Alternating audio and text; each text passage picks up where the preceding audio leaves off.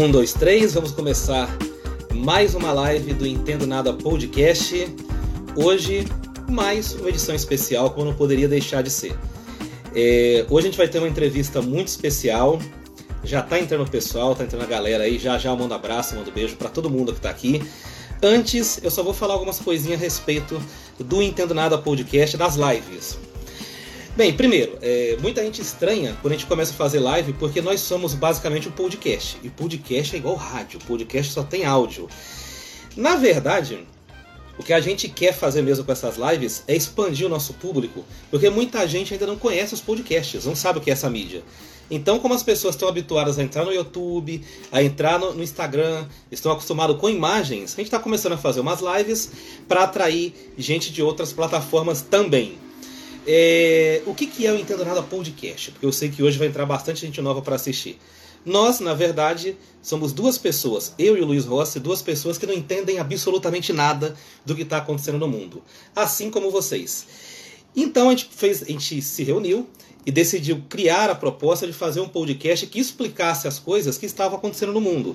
Na verdade, como a gente não entende nada, nós chamamos especialistas pessoas de renome na sociedade, como essa pessoa que eu vou colocar agora na live aqui e já vou anunciar. Já vou mandar um beijão para para Gislaine, beijão para você, obrigado pela presença.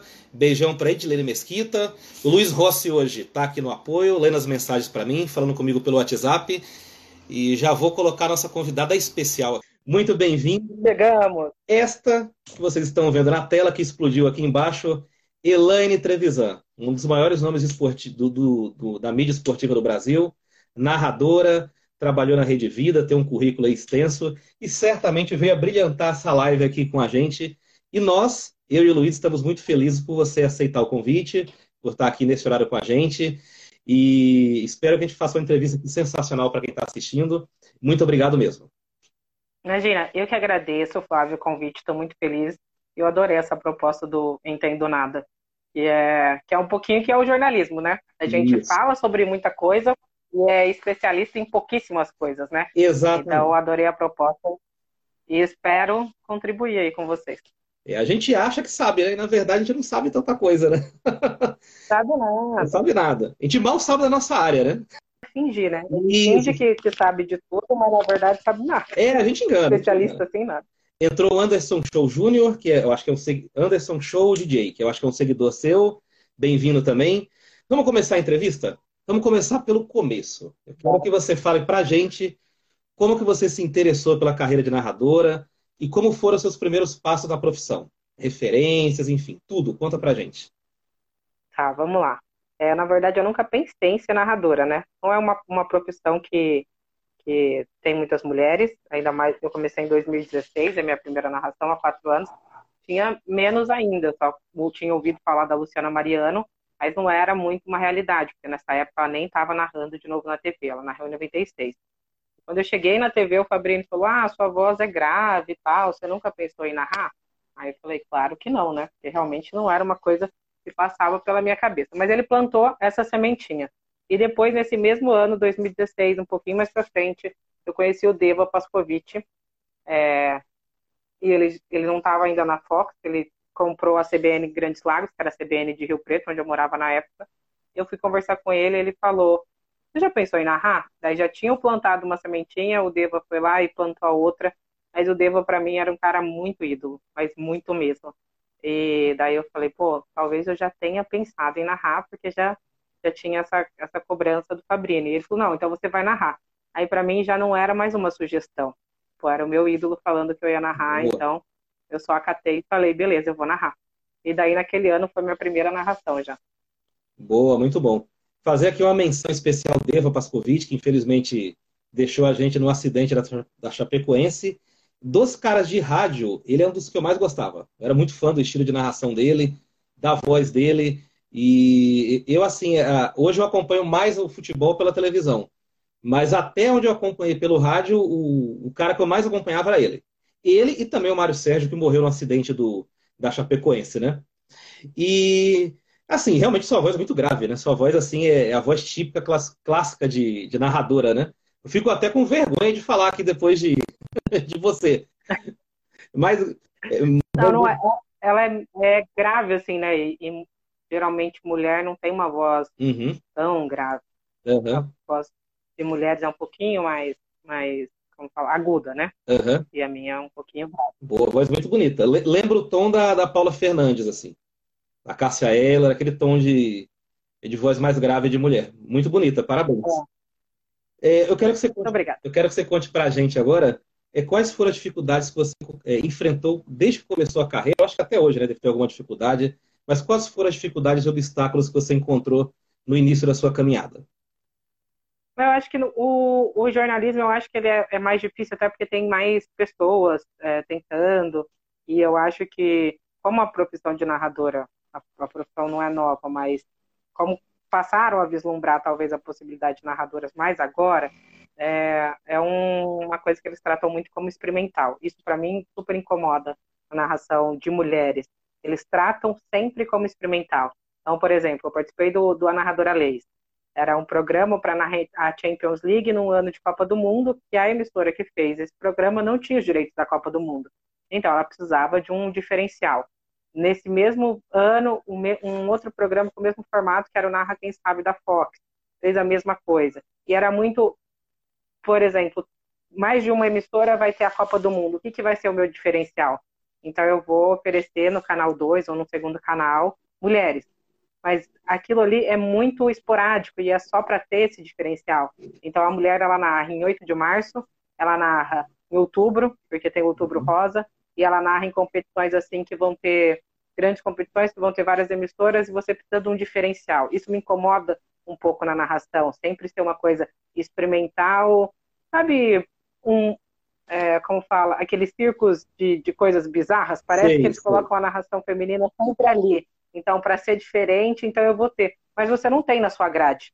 Você não tem é, durante o ano inteiro ou fora dessas datas. Na primeira narradora, ou, ou com o mesmo é, você não tem com, com o mesmo não é tão profissional parece isso na, na narração feminina na narração feita por mulheres é, me incomoda muito agora no jornalismo no jornalismo eu acho que a narração eu acho que o preconceito nem nem fala né porque eles nem consideram mulher muito assim como narradora mas no jornalismo já passei por, por algumas barras no começo quando você ainda não por exemplo as equipes não te conhecem muito os jogadores não te conhecem muito eu nunca fui tratada com falta de respeito por jogador, nem nada disso. Já por comissão técnica até sim e torcida também sim. Mas por jogador não. E depois, depois de um tempo, quando eles passam a te conhecer, daí já fica mais fácil, fica melhor. Mas até você chegar nisso, Fábio, você tem que ter uma caminhada de. Parece que você tem que construir o seu caminho e impor o respeito, que talvez um homem não precisa chegar lá uhum. e mostrar que está ali porque merece, ou meu, se você já, já é jornalista, se você já tem aquela oportunidade, é porque, sabe, você não precisa provar mais nada para ninguém. Mas eu acho que dentro do jornalismo eu precisei passar por algumas fases. Depois fiz amizade com torcida, que até, em vez de me xingar, falava comigo durante o jogo e tal. Mas é uma caminhadinha um pouco chata até, porque é, eu acho que são umas provações muito mais sobre seu caráter do que sobre você como profissional, entende? Uhum. Eu entendo. Eu, eu acho que o, o, meio jornalístico ele é, muito, ele é muito preconceituoso, de certa forma. E eu acho que com, com todos os tipos de pessoas. Com mulheres, com pessoas mais velhas. A pessoa mais velha é vista como aquela que não está atualizada. O cara mais novo é aquele que tem que provar o respeito, né? Eu tinha um professor na faculdade, o Álvaro Bufará, que inclusive ele trabalha na Globo, na CBN, né?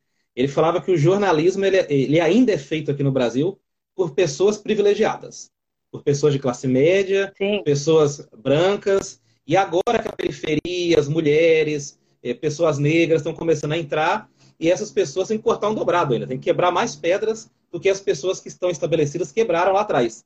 Então, é, é, quando você fala isso aí, me passa um filme assim, porque eu já ouvi outras pessoas falando relatos parecidos, e me parece que é um, é um retrato do jornalismo como ele foi formado ao longo das décadas por pessoas basicamente de classe média, pessoas privilegiadas só queria adicionar algumas coisas aí no que você falou. Tem, tem essa questão, primeiro, porque antes não, não tinha acesso à faculdade, né?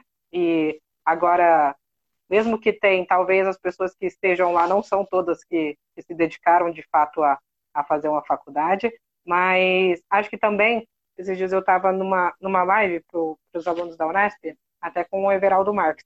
Ele citou muito isso. Talvez você esteja no jornalismo, mas você não está no jornalismo de TV. Não considere que os jornalistas que estão na TV são os mais preparados ou são os melhores, mas são pessoas privilegiadas que conseguiram uma oportunidade e conseguem esse alcance pelo meio que eles estão, entendeu? Porque muito estudante de jornalismo vai acabar e falar, ah, não consegui um emprego em tal lugar, não estou feliz. Pô, às vezes você está sendo muito mais profissional e tendo que batalhar muito mais aí por uma notícia do que em outros lugares que talvez as coisas venham mais fácil. Então, eu acho que o privilégio também vem disso. Se a gente pensar o número de jornalistas que a gente tem hoje, quantos têm oportunidade de trabalhar com isso, é muito difícil. Exatamente, exatamente. Concordo com você. Vou mandar alguns salves aqui de gente que entrou na live. O primeiro e mais especial de todos que eu vou começar aqui puxando essa fila da Juliane. Ela que me deu o seu contato, possibilitou falar com você, fazer essa entrevista. Beijão, Juliane. Eu trabalhei com ela na TV Destaque em Guarulhos, uma comentarista espetacular. E logo, logo a gente vai fazer uma live aí junto, aí perto da final da Liga dos Campeões, em algum grande evento esportivo. Também um abraço para o Pedro Chene, para Kika Castro, João Rufino 86, Maiara Azevedo, Bufonari Humor, Natália Ferrão e Frescopai Oficial. Agora, vamos para a próxima pergunta. Você trabalhou com a Juliane já? É isso? Já chegou? Já, a Ju, eu fiz, a primeira transmissão de equipe toda feminina que eu fiz aqui em São Paulo, e foi a última rodada do Brasileirão de 2017, São Paulo e Bahia, foi com a Ju. Foi um momento bem especial que eu, que eu guardo com muito carinho. E a gente trabalhou já em outras, outras transmissões, Campeonato Paulista, feminino, enfim, a gente já fez, acho que até Superliga, basquete junto, a gente já rodou bastante junto, eu e a Ju. Uma boa, boa. Pessoa muito boa. Que todo, todo profissional fosse igual ela. Tem, talentosa e boa gente. Não né? é? Sensacional. Bem, eu, eu particularmente, eu gosto muito de ficar vendo o jogo antigo no YouTube. E eu gosto de ver o jogo em si e gosto de ver a narração. O estilo de narração que mudou tal. E, e, a, e, a, e a emoção que o cara conseguiu imprimir naquele lance ali. E eu queria saber de você qual jogo que você narrou que mais te marcou. Então, a gente acabou de falar dele, que foi esse do São Paulo e Bahia. É, era a última rodada do Campeonato Brasileiro, era a despedida do Lugano, a estreia do Brenner, que teve até um gol do Brenner numa cobrança de falta, ele desvia. Foi um a um, um para São Paulo, um para o Bahia. Mas esse jogo ele foi especial para mim, não por ser um jogo marcante, não, não decidia muita coisa uhum. ali para nenhum dos times. Eu acho que São Paulo até conseguiu vaga na Sul-Americana, se empatasse, alguma coisa assim, eu não lembro muito bem, mas por tudo aquilo, sabe? Era a primeira narração que eu fazia com uma equipe toda feminina. Quando a gente chegou, a gente foi super mal recebida pelos profissionais de rádio e tudo mais, então tinha todo um clima ali de começar a construir uma história. Então, para mim, esse jogo foi muito marcante. Não exatamente pelo jogo, mas pela essa construção do ambiente. Agora, de jogo, jogo, eu narrei a semifinal da, da Champions, né? O, primeiro tempo entre Liverpool e Roma. E daí, talvez, de importância de jogo, esse tenha sido um dos jogos mais importantes pelo esporte interativo. Mas, o que me marca muito é esse São Paulo e Bahia, com a, com a Juliane e com a Natália Santana. Boa, muito bom, muito bom. Conheço a Natália também de internet, né? é, amiga da Ju, né? Outra profissional de altíssimo nível. É, a gente aqui nessa, nessa, acho que nessa quarentena a gente começou a revisitar muitos jogos do passado, né? Ver seleção de 70, 58, viu Olimpíada. Eu, eu adoro Olimpíada. Por mim, eu tiraria férias todo ano para ter Olimpíada, para ficar o dia inteiro assistindo.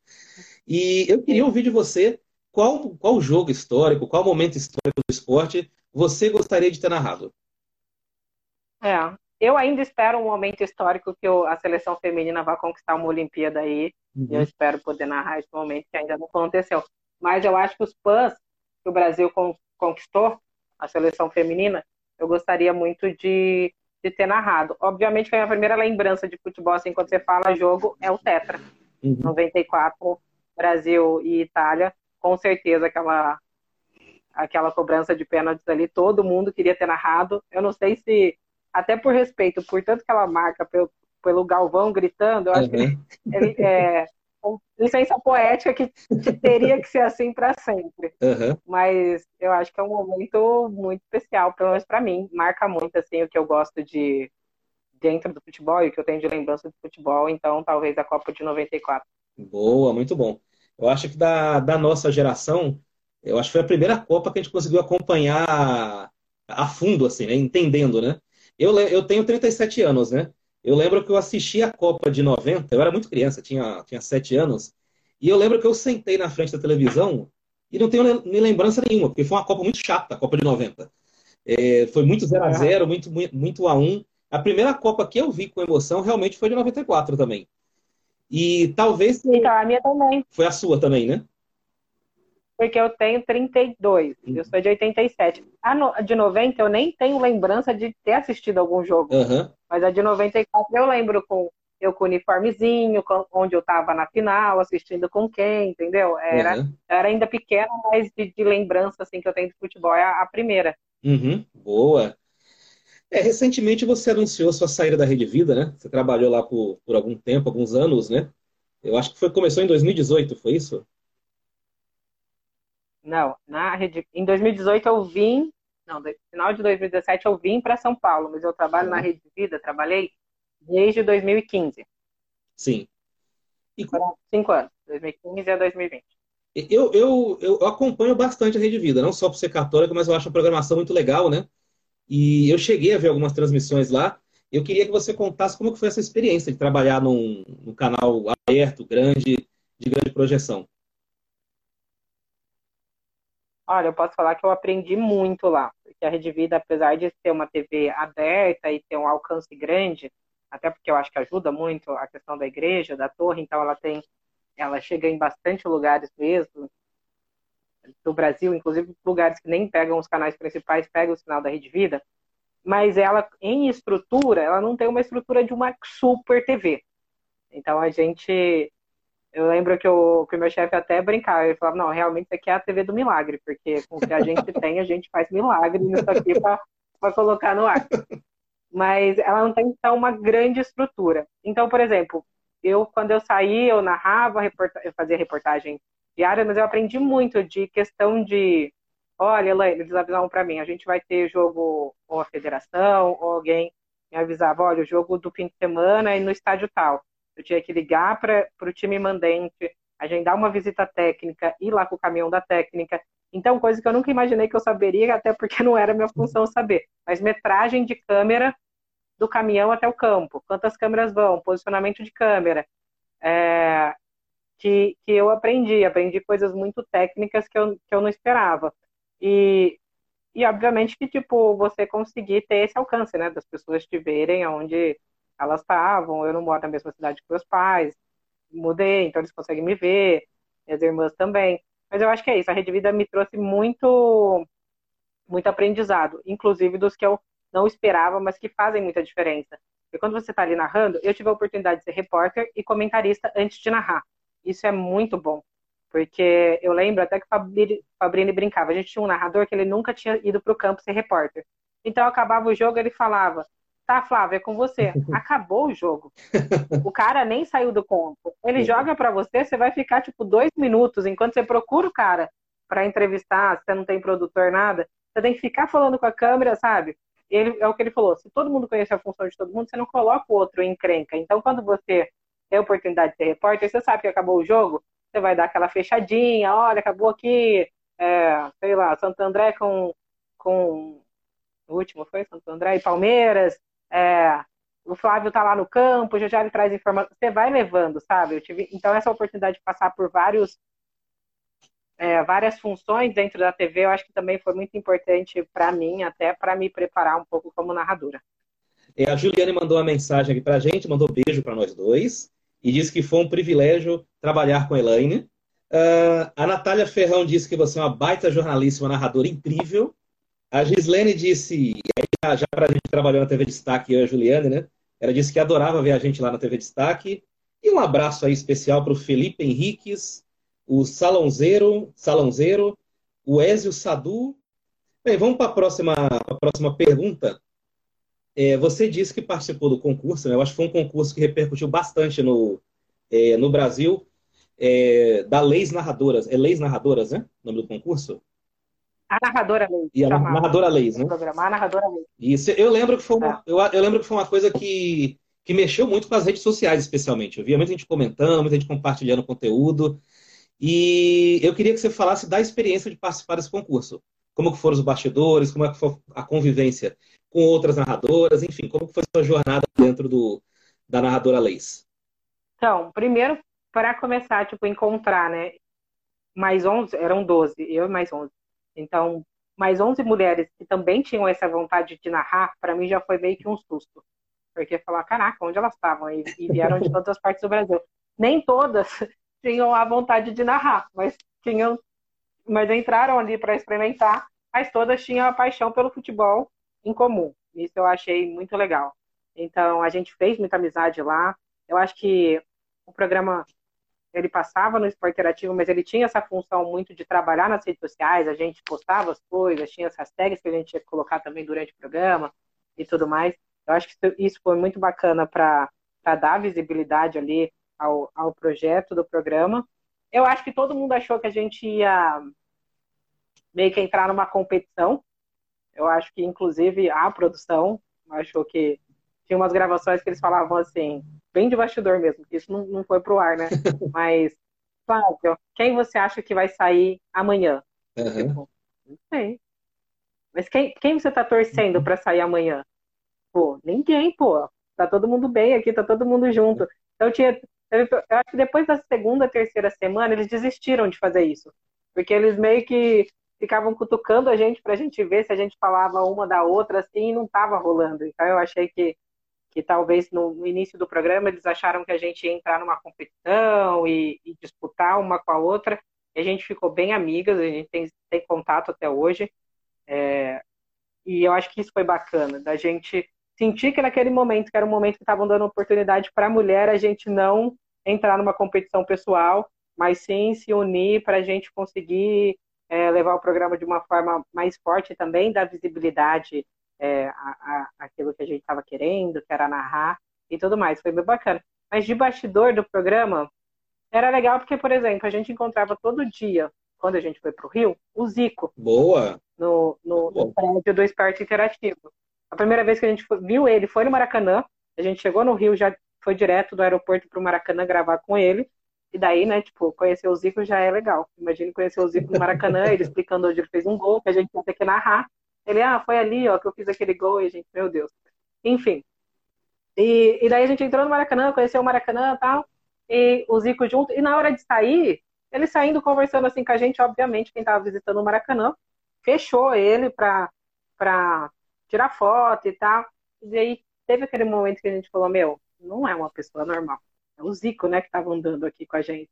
E daí todo dia ele cumprimentar a gente no esporte interativo, eu falava, não, não tá legal isso. Porque era o Zico, era muito ídolo, sabe? Uhum. Daí eu ligava pro meu pai, e aí, como foi hoje? Ah, viu o Zico, de novo. Tava ficando uma coisa estranha. Depois você conhece o Rivelino. E daí você começa a conhecer ídolos do esporte. É, esses você trabalha com jornalismo, você sabe. Ídolos do jornalismo a gente já encontra muito em jogos, né? Sim, é bem Então, por mais que a gente vê TV, eles são muito acessíveis. Agora, ídolos do esporte mesmo, jogador, é mais difícil a gente ter contato. Não com o jogador que está tá agora, atualmente. Mas, por exemplo, pô, você encontrar um Zico, você encontrar um Rivelino, e que não são, pelo menos da minha época, mas eu que cresci gostando de futebol por influência do meu avô, do meu pai, sempre ouvi muito deles. Então era uma coisa muito ídolo, assim, não, era, não eram pessoas que a gente convivia muito. Então isso foi muito legal nos bastidores. É, conhecer um pouquinho como acontece os programas atrás, eu acho que foi legal para algumas meninas que não tinham contato com TV. É, o Esporte Interativo era uma TV mais voltada para o esporte, mas de estrutura também não é uma estrutura muito grande, então é uma estrutura é, parecida com, com a que eu já, já tinha realidade. Mas eu acho que foi isso, conhecer mulheres especiais, sentir que nesse come no começo eles queriam que a gente ficasse uma contra a outra, e a gente brincou muito com isso, acho que a gente até tirou um pouco a cara deles. Eles fizeram até um VT assim, engraçado disso, que a gente não queria falar mal de ninguém. E conhecer ídolos, né? Eu acho que o que a narradora Leis foi, foi bem legal, tipo, por tudo. Acho que o concurso ele ajudou a mudar o cenário, abriu mais para narradoras? Eu acho que ele deu visibilidade por essa questão até que você falou de trabalhar é, muito em redes sociais, deu essa visibilidade, mas eu acho que como ele foi encerrado, ficou meio estranho. Por exemplo, eu fiquei em segundo lugar, eu e a Vivi, a gente narrou a semifinal e depois ela foi narrar a final. Ela narra no segundo canal. e daí por que você promove um programa para dar destaque a uma narradora e você dá o prêmio para ela narrar no segundo canal? Tipo, isso já ficou um pouco assim. Outra coisa, a gente falava muito durante o programa inteiro sobre essa questão de, de visibilidade da mulher, sororidade. Ó, acabava esse programa, entrava um programa que eram cinco homens, quatro homens numa mesa conversando e existia uma mulher que fazia o quê? Lia e-mail, ou lia uhum. recados da rede social. Então eu também achava isso um pouco contraditório, acabar de sair o nosso programa para levantar uma bandeira e ver esse outro. Mas eu acho que o que fica depois é, beleza, o esporte interativo ele não existe mais, teve, foi vendido.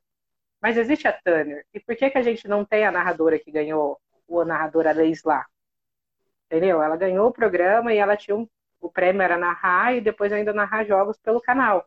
Isso não ficou, então não ficou de legado. A Vivi não é a, não ficou narrando ali na Tanner, que foi o canal que absorveu, né, que comprou o interativo e, e absorveu as competições e continua com o programa. Então é aí que eu, que eu falo mais uma vez, voltou a aparecer um experimento de quando você precisa ter um diferencial, você, você tem as mulheres. Então eu acho que talvez os desdobramentos do narrador Areis, principalmente para quem ganhou, que foi a Vivi, não foram coisas que a gente achou que ia acontecer quando a gente entrou no programa. Não era um projeto que foi apresentado para a gente. Mas eu acho que ele, assim como o Narra Quem, Fox, o Narra Quem Sabe da Fox, deram visibilidade sim. É igual você falou, você acompanhava muito por redes sociais e muitas pessoas nos conheceram ali. Eu trabalho na Rede Vida desde 2015, o programa foi em 2018. E talvez muita gente só me conheceu depois de 2018, assim como as outras meninas. Então eu acho que o que tem de, importante nesse programa foi que deu visibilidade e eu acho que abriu um pouquinho para todo mundo pensar, ah, tá, existem narradoras. É, eu, eu, eu tenho a impressão que algumas iniciativas, como essa do esporte interativo, são, são iniciativas muito efêmeras, uma coisa que passa. É, me parece que os grupos de comunicação não estão afim, ou não têm coragem suficiente, de realmente levantar a bandeira, encarar, colocar para frente mesmo. Eu, eu, lembro dessa polêmica que a, a menina ficou no segundo canal, né? Foi isso? E, e, e a, a, mesma opinião que você teve, a mesma visão que você teve, eu tive na época. Achei bem contraditório. Você investe no concurso abre espaço na sua grade de programação, é um negócio caro, né? Aqui eu estou falando de espaço comercial mesmo. E aí, na hora de você dar o grande prêmio para a pessoa, você põe o um negócio lá atrás, no segundo canal. Eu também, é, é uma coisa que eu critiquei muito na minha roda de amigos, para colegas de, de, de, profissão. Eu achei ruim. Mas é isso, né? É legal você falar que a empresa é diversa, que dá oportunidade, mas levantar a bandeira mesmo e abrir espaço é difícil, né? É aí que está o ponto. É, a gente, a gente tem que lembrar que a narração é, feminina, ela já não é comum, não é. Porque comum é uma coisa que você vê sempre, que você está habituado a ver. Então, comum não é, porque a gente não tem sempre. Aí você pensa assim, a pessoa que assiste jogos da Champions, ela já não vai, se não é comum para ela, se ela tem duas opções, ela vai para qual? Aquela que ela está acostumada. Exatamente. Que era a, é a voz do canal e tudo mais. Então já era difícil escutar a feminina. Se você não colocar ela como única, como principal, aí fica mais difícil. A Ju lembrou aqui, e é, e é verdade, o Narra Quem Sabe da Fox é, fez a narração da Copa do Mundo e depois continuou com a Renata, que vai até narrar agora, eles vão fazer uma equipe toda feminina, vai ter a, a transmissão da, da Copa do Nordeste, da final. A Renata vai narrar, vai ter a, a Lívia, a Fernanda Colombo vai ser comentarista de arbitragem. É, a, a Fox ainda continuou com uma narradora, mas é aquilo, né? Que na Fox não era uma vencedora, eram três que iam narrar a Copa do Mundo, foi a Isabelle, a Manu e a Renata. A Renata, eu acho que por ser do, do Rio, continuou trabalhando lá. Mas aí você tem uma narradora entre quantos narradores? Mas pelo menos tem uma, né? É, não, não vamos nos contentar com uma, mas, porque eu acho que quantidade é muito importante, porque quantidade é representatividade. Não adianta eu ter uma em cada lugar e falar, ah, mas cadê? Ah, não, a gente tem uma aqui. Tá, mas você tem 40 homens e uma mulher e você tem uma só para você falar, pra não tem nenhuma, cota, entendeu? Como se fosse uma cota. É, é, é, exatamente isso, é uma cota e não é nem paliativo. Pô, a gente tem uma porque a gente está experimentando, não, é uma a gente coloca fixo mesmo, sabe? Aquela questão para resolver o problema. Então, a Fox deu, espero que, e com essa final aí que estão fazendo, que depois invistam muito mais, obviamente. Isso aí. Salves, Maiara Azevedo disse, quero xícara, só para fazer inveja para ela. Espera aí que logo, logo tem sorteio. Sim. Natália Ferrão e Kika Castro mandaram a mensagem aqui. Elaine é a melhor narradora do Brasil, hein? Salve. Isso daí eu tô pagando é, para elas enviar, para então, enviar essa mensagem. Então, Brincadeira. Quanto tá rolando aí, né? É, tô fazendo um bolão aqui. Salves, falou 85, Deono Leto, é, narradora Mila, Micael PG9, Sandra Cecília, Clarinha Futebol. Uh, a Gislene está elogiando as lives aqui, falando que estão legais as lives. Muito obrigado por estar acompanhando a gente desde a última live. Beijão para você. Continue, compartilhe e divulgue para gente. Salve também para o Elote Mendes, acho que é isso aqui. E a, e a mandou uma mensagem. A Juliane disse: a visibilidade tem que ser constante. A Fox deu sequência. Foi o que a gente tá, acabou debatendo aqui, né? É, a gente falou bastante de futebol.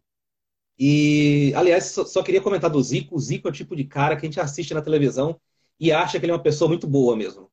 Uma pessoa do povo que senta no boteco ali com, com a gente para conversar, trocar ideia. Ele dá essa impressão para a gente que nunca viu de perto. Né? Pelo que você falou, realmente é isso. E a gente falou bastante de futebol aqui nessa live, mas eu queria saber de você que outros esportes você tem vontade de narrar, além do futebol. Pô, eu já narrei muitos esportes. Eu falo, eu acho que eu não narrei até hoje esporte aquático. Isso eu não narrei. Mas eu já narrei futsal, já narrei vôlei de praia, já narrei Superliga, né? Vôlei, NBB, Liga Ouro de basquete. É... No programa a gente teve que, que, passar por algumas provas de ginástica olímpica, a MMA. É... Então, eu não, atletismo também não. Então, atletismo e futebol americano, narrei pela SPFL, a liga aqui de, do estado de São Paulo. Então, eu acho que é isso. Eu acho que eu não narrei esporte aquático. Acho não, tenho certeza. Nunca narrei esporte aquático. E prova de atletismo, por exemplo, corrida, é, salto, salto com vara, salto à distância. Já fiz muita matéria disso, mas nunca narrei essa, esse, essas provas. É, eu, a, a menina que falou, a Natália Ferrão, falou para conferir se caiu o TED na conta. Ela falou para outra menina aqui ver se caiu o TED na conta, depois é. que você fez. Eu vou depositar só depois, dependendo de quantos comentários positivos vierem, entendeu? ah, de, e, e esporte também já narrei. Não, e esportes que é, que é jogos virtuais também já narrei. Então, o que falta mesmo é provas, esportes aquáticos e atletismo. Legal. Eu, eu, eu nunca narrei nada, né? Não tenho nem, tenho nem talento para isso, mas eu acho esporte aquático um negócio difícil pra caramba de narrar. Porque o, o desenvolvimento técnico é embaixo da água, ninguém vê o que está acontecendo, né?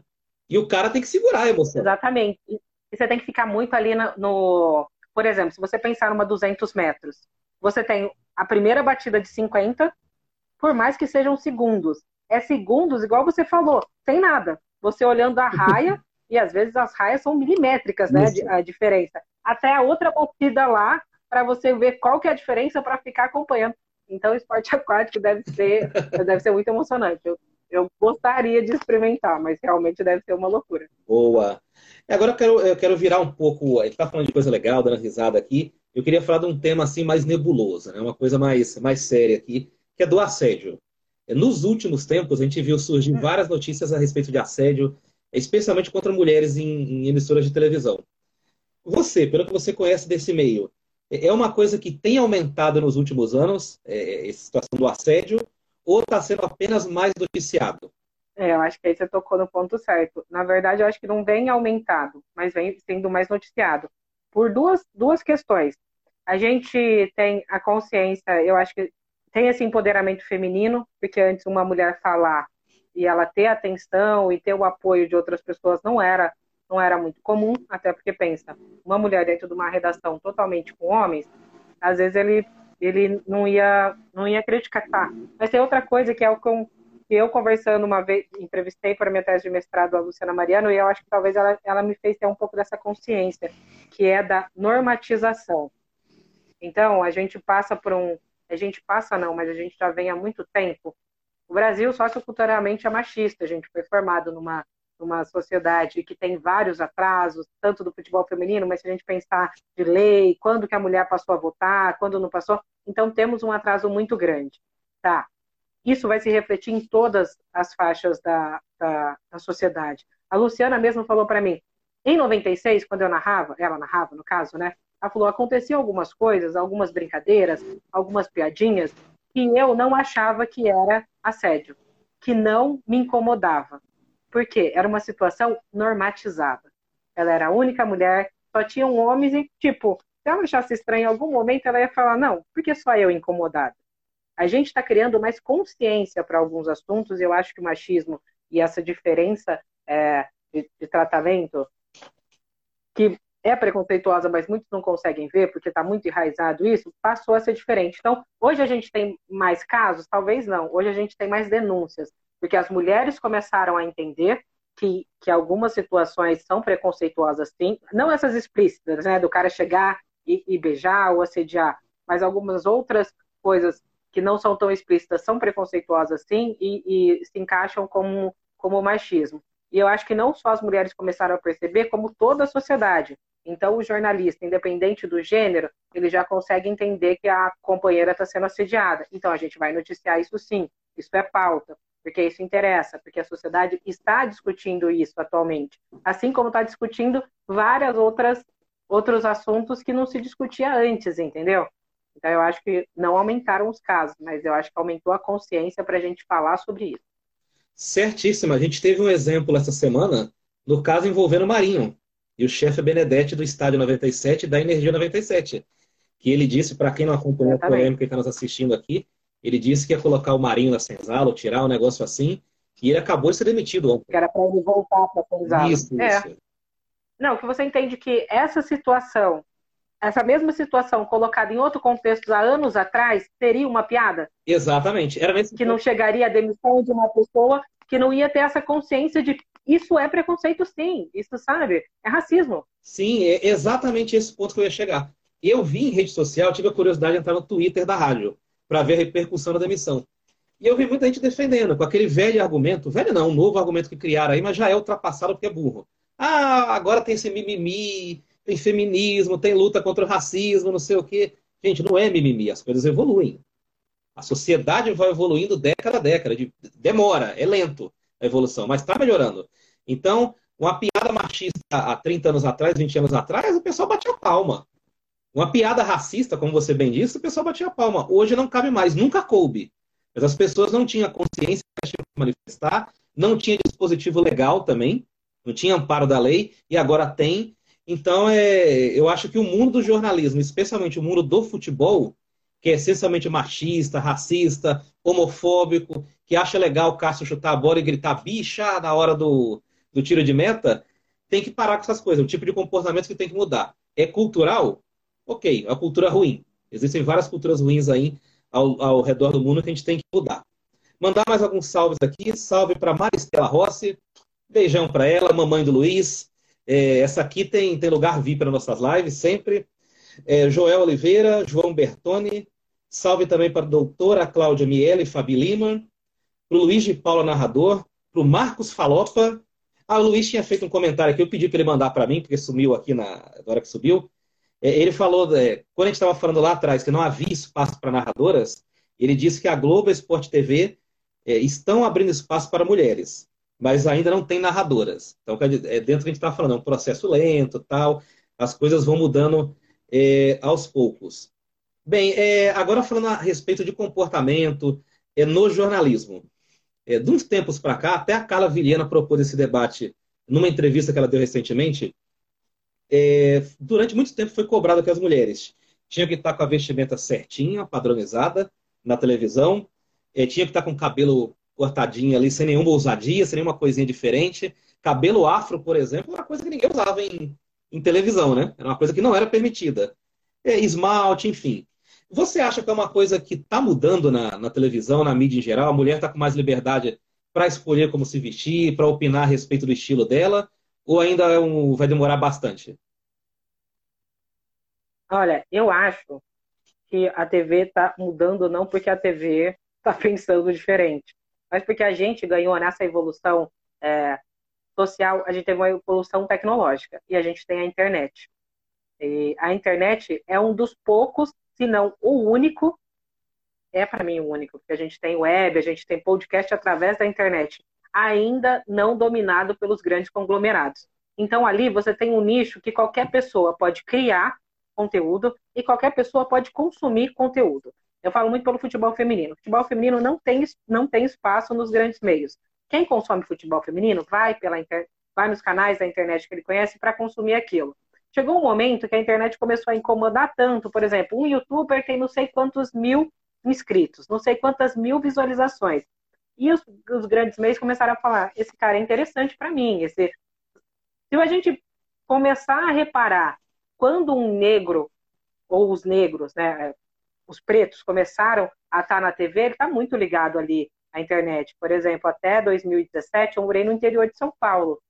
Em 2016, indo para 17, tinha uma âncora preta no, no, no, no, grande canal ali do interior. Então demorou muito, mas daí você tinha na, na internet, você já tem, sabe, a identidade do preto falando com o preto, do gay falando com o gay. Então teve que se mudar um pouco, não podia ter mais um padrão, porque se você ficasse só com aquele padrão, você lembra? Eu teve um ano que eu sofri muito, que eu tive que fazer muita matéria na rua, era dois, 2013, o gigante acordou, sim, teve sim. várias manifestações, que você sair na rua com o microfone era ir para uma guerra, porque nego vinha para cima de você, ah, porque você manipula a informação, porque não sei o quê, porque você tinha um microfone e nesse microfone tem uma linha editorial, que a pessoa não é burra, ela vê. Então a internet começou a ser um grande um grande canal para as pessoas se manifestarem. E eu acho que, que os meios de comunicação falaram, vamos ter que mudar os padrões, porque está vindo um outro meio que a gente ainda não consegue, é, a gente não consegue controlar e vai ser isso. Então eu acho que hoje a gente vê mais isso. A gente vê. Eu já vi repórter com o cabelo raspado aqui inteiro, mulheres, com o cabelo jogado. Quando que eu ia ver isso na vida? Nunca, entendeu? É, eu lembro até uma época, previsão do tempo. Tinha uma moça do Nordeste que fazia a previsão do tempo, super famosa, né? Todo mundo conhecia, eu era pequenininha. E quando eu fiquei maior, eu peguei e falei pro meu pai, mas ela não tinha sotaque? aí ele falou, tinha. Mas para ela continuar aí, ela não vai poder ter sotaque, entendeu? Então, a gente já viu isso diferente. Hoje a gente consegue ver pessoas com sotaque, é, com estilos diferentes. Acho que não foi uma mudança, é, um livre-arbítrio da, uma, da, é, consciente das TVs de, é, vamos abrir espaço porque o mundo está mudando. É, vamos abrir espaço porque, tipo, estão mudando em volta da gente e não vão aceitar se a gente continuar nesse padrão que não é, que não inclui o negro, que não inclui o, o black, que não inclui o gay, que não inclui o gordinho, igual você falou, que tem a repórter que não é modelo, entendeu? Uhum. Mas que tem conteúdo. Então eu acho que, que o, o próprio público forçou isso, porque a TV ela não tinha feedback. A internet tem, né? Por exemplo, a gente está falando aqui, se a gente falar alguma besteira, qualquer um que está assistindo pode nos responder na hora e no jornal, e não tinha isso. Então agora a gente tem esses meios, então eu acho que a TV meio que ela teve que, que se adequar a, não a, aos padrões, ao mundo, porque o mundo não tem padrão. É muito diferente, agora eles estão vendo um pouco isso. Exatamente. O mundo é naturalmente plural, né? E tem um outro que uhum. acontece bastante em televisão, que é contra profissionais mais velhos. Eu acho que nesse processo que você disse da televisão correr atrás da internet, tentar se atualizar, foi deixando de lado pessoas mais velhas. Quando a gente vê a lista de demissões aí é, em televisões, em rádios, internet, sempre as pessoas de cabelo grisalho, as pessoas acima de 50, 60 anos que são, são deixadas de lado. Eu, eu, tenho, eu tenho amigos meus que. Amigos não, assim, de Facebook, né? Caras trabalharam na Rádio Bandeirantes, na Jovem Pan, e eu vejo os caras ali totalmente atualizados, fazendo lives, tendo canal no YouTube. Eram caras que poderiam estar numa, num, num, grande grupo de comunicação tranquilamente. Mas foram cortados em detrimento de outras pessoas mais jovens, que são talentosas, merecem espaço sim, mas dá para ter um equilíbrio aí, né? Dá para ter todo mundo, todas as faixas etárias, todos os estilos. Cabe todo mundo, até porque você vai falar com todo mundo. Eu, eu por exemplo, trabalhei muito tempo com o Fabrini. Fabrini também faleceu, mas foi uma pessoa que, que era idosa. Mas o que eu aprendi com o Fabrini, talvez eu não aprendi em quatro anos da faculdade. De sentar na mesa dele, de perguntar histórias, é, ou mesmo dele, é, da gente fazer um programa. Eu lembro que a gente fez um programa e antes de apresentar para a direção o piloto do programa de esportes, eu levei o CDzinho para ele assistir. Ele assistiu e deixou um bilhetinho, um comentário que eu ainda bem guardei e tenho, tenho até hoje. Mas é isso, sabe? É aquela experiência E ainda bem que ele, que ele ficou na TV, enfim, até, até quando ele teve que se afastar, porque não dava mais, mas que ele teve esse acolhimento. Porque às vezes eu encontrava ele e ele falava, ah, eu tô vindo fazer o jogo, e ele estava feliz, entendeu? Porque ele ainda achava que apesar de toda a sociedade excluir ele, que bom que ele tinha o emprego dele, podia fazer aquilo que ele gosta, então eu acho que é o que você falou. A gente chegou, a gente tem esses padrões, mas principalmente o idoso, e a gente não costuma falar disso, chega uma hora que a gente automaticamente encosta. Pô, tá velho demais, tá nos. Mas, tipo, o equilíbrio é muito necessário, até porque a bagagem que esses caras têm, a gente tem que aprender muito com eles ainda. É, o mundo não é um episódio da família Dinossauro, quando o Dino e a, esposa dele foram jogar a vovó lá no, no barranco, né? Idoso não se, não se joga no barranco, gente. Tem vida útil, tem inteligência e pode colaborar pra caramba. Às vezes até que, que muita gente por aí está no auge. Eu vou deixar os salves para o final, porque tem muita, tem muita coisa aqui para falar e faltam só 10 minutos para a gente terminar a live. Então já vou encaminhar a última pergunta, deixo os salves para o final, para você que está aí mandando mensagem. É, eu queria que você falasse para mim o que, que você acha do retorno do futebol em meio à pandemia de Covid-19 aqui no Brasil. Você acha que foi acertado o retorno, os devidos protocolos ou não? Eu acho totalmente incoerente e irresponsável.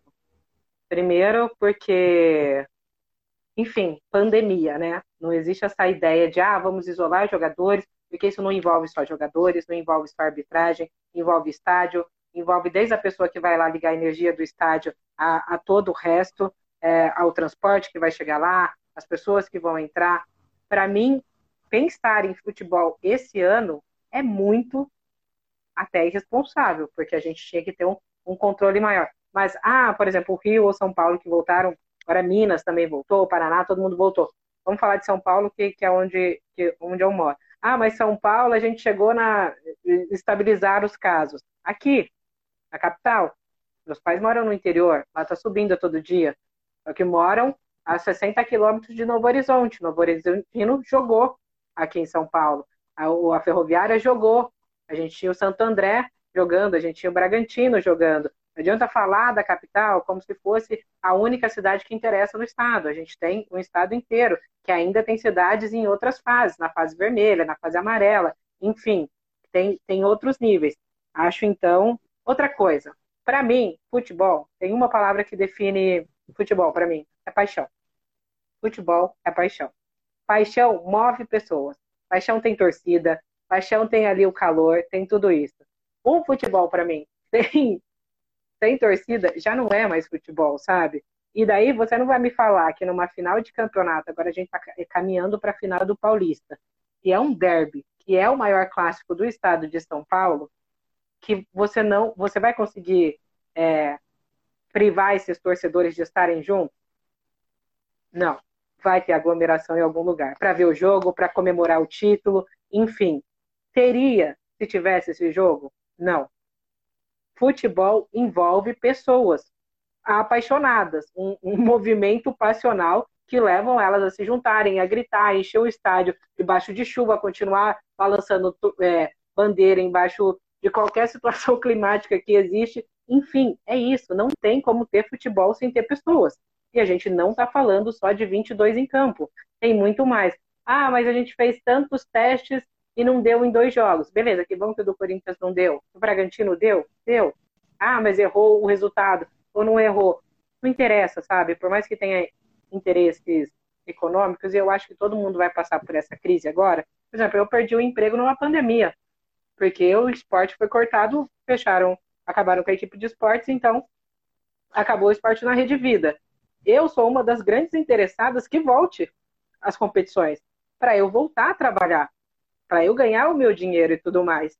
Mas no momento eu ainda acho mais importante a vida e esse cuidado que a gente tem que ter.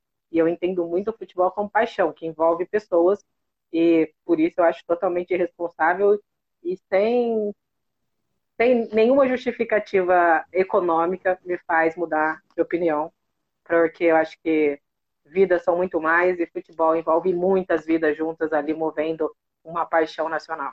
Espetacular. E, e além de tudo que você falou aí brilhantemente, tem a questão do brasileiro não gostar de seguir protocolo. Nós estamos vendo aí nos últimos dias que vai ter um Corinthians e Palmeiras, E o Corinthians já não quer fazer os exames. Eu acho até que é assim, além do brasileiro não gostar de seguir protocolo, o brasileiro não sabe fazer protocolo. Exatamente. Porque que protocolo é esse?